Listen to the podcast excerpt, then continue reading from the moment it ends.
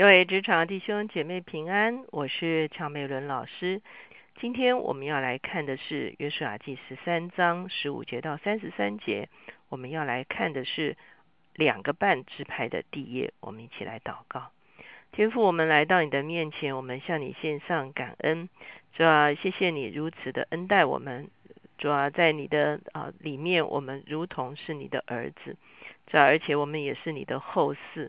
主要所谓的后世，就是可以继承产业的儿子。主要我们谢谢你，主要天上地下，你都为我们留有产业。主要求你让我们啊明明白白的看见自己的产业，主要以至于我们能够全然的得着我们在这地上应当得的产业。谢谢主，听我们的祷告，靠耶稣的名，阿门。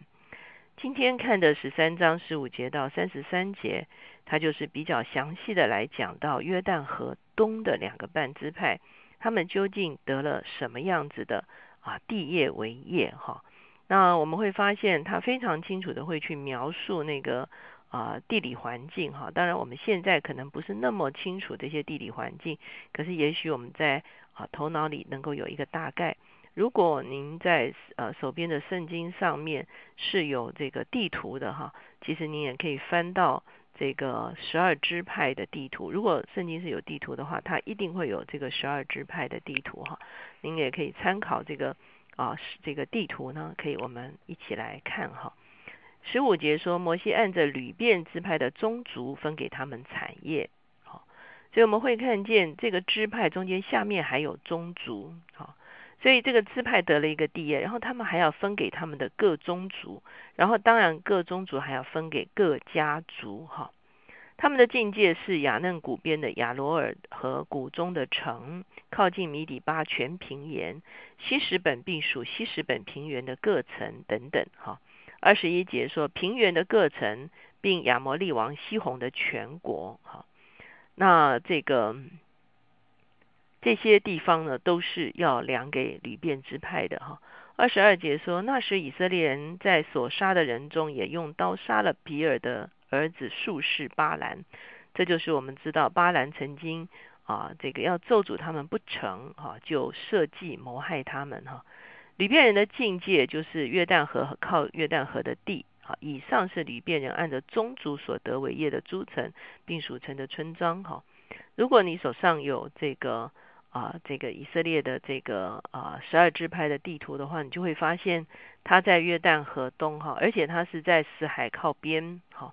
那它的上面是亚门哈，下面是摩崖啊。我们知道这个这个这个啊亚门跟摩崖这两个民族呢，因为跟啊呃亚伯拉罕是亲属哈，所以呢是没有灭掉他们，所以吕遍就夹在这个亚门跟摩崖的中间，靠近。这个这个死海边好的这块土地呢，是给了啊吕遍，也可以说它是两个半支派的最南边的一个啊一个支的一个地方哈。那二十四节说，摩西按着加德支派宗族分给他们的产业，他们的境界是亚谢和基列各城，并亚门人的一半啊，直到拉巴前的亚罗尔啊，那等等这些就是西斯本王西宏国中的余地。以及约旦河和靠近约旦河的地，直到基利基尼列海的极边，在约旦河啊东，好，以上是加德人按的宗族所得为业的诸城，并属城的村庄，哈。那加德所得的呢，啊，就是在旅店上面，哈，他已经跟亚门啊是啊比邻而居了，哈，亚门居在他们的东边，而他们居在亚门的西边。而它是沿着约旦河，直到基尼列湖海。当然，我们知道基尼列海指的就是加利利海哈。所以等于是加德支派得了约旦河东，沿着约旦河河岸这个这块土地是加德所得的。那这是啊，可以说是两个半支派的中间的产业。二十九节讲到摩西把产业分给马拿西半支派。是按在马拿西半支派的宗族所分的，他们境界是从马哈念起，包括巴山全地，就是巴山王二的全国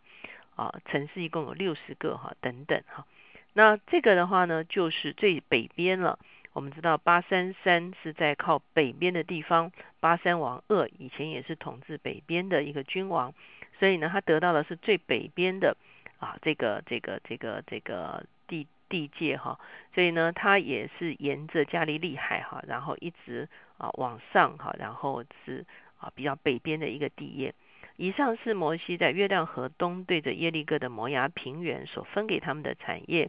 只是立位支派，摩西没有把产业分给他们。耶和华以色列的神是他们的产业，正如耶和华所应许他们的。好，所以这就是我们会看到里便加的跟马拿西半个支派，他们在约旦河东所得的地业哈。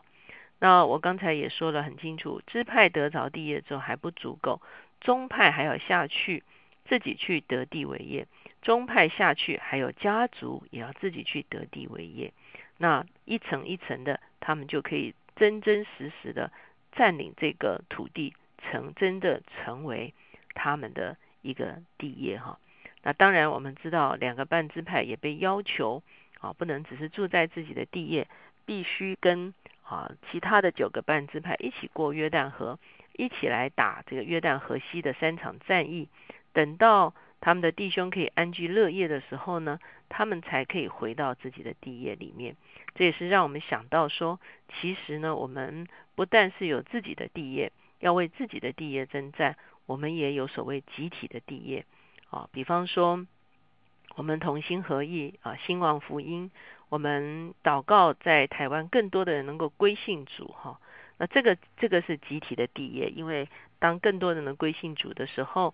啊，我们就会看见神的国降临，我们就会看见台湾的转化，这是我们集体的地业。那请问，在集体的地业中间，我们个人会不会得着好处呢？那当然是会的，因为在集体的地业中间呢，啊，我们整个国家不在一个错谬的制度的里面，不在一个老旧的价值的体系的里面，能够在无论是在职场，无论是在政治的里面，无论是在啊，各金融的里面都有一个合乎真理的一个啊，可以说是运作的法则的时候，我们每一个人在职场上工作都不会格外的困难。比方说，收受贿赂是一个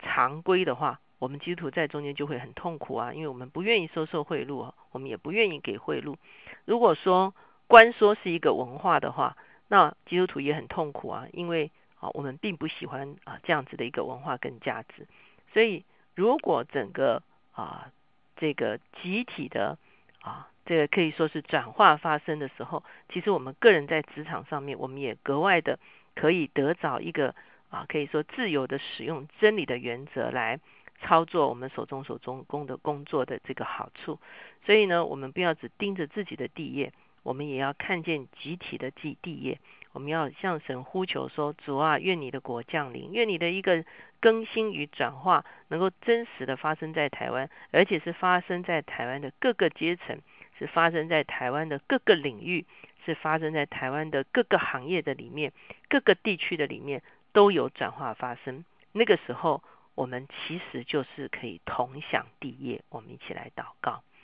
现在主耶稣，我们向你献上感恩。我们真的把台湾这片土地交在你的手中，主要你对我们有最美好的计划。知道可是很多时候我们是活在哦，知道我们自己以为好的一些价值观的里面。我们以为维持这些旧有的东西，让我们有安全感。是吧维持这些旧有的东西，是吧让我们好像哦，知道知道不至于崩解。主要可是，主要其实你有一个更新的系统、更新的架构，主要有一个更新的价值观，主要要 set 在我们中间。主要求你帮助每一个基督徒，不但得着自己的地业，主要我们也呼求集体的地业。主要主要求你将这国赐给我们，主要求你将这土地赐给我们，主要求你将哦，主要一个更新与转化，借着我们的祷告，借着我们的努力。只要借着我们在职场中间的实践，真真实实的能够领导我们的国家和土地。主我们谢谢你垂听我们的祷告，靠着耶稣基督的名求的，阿门。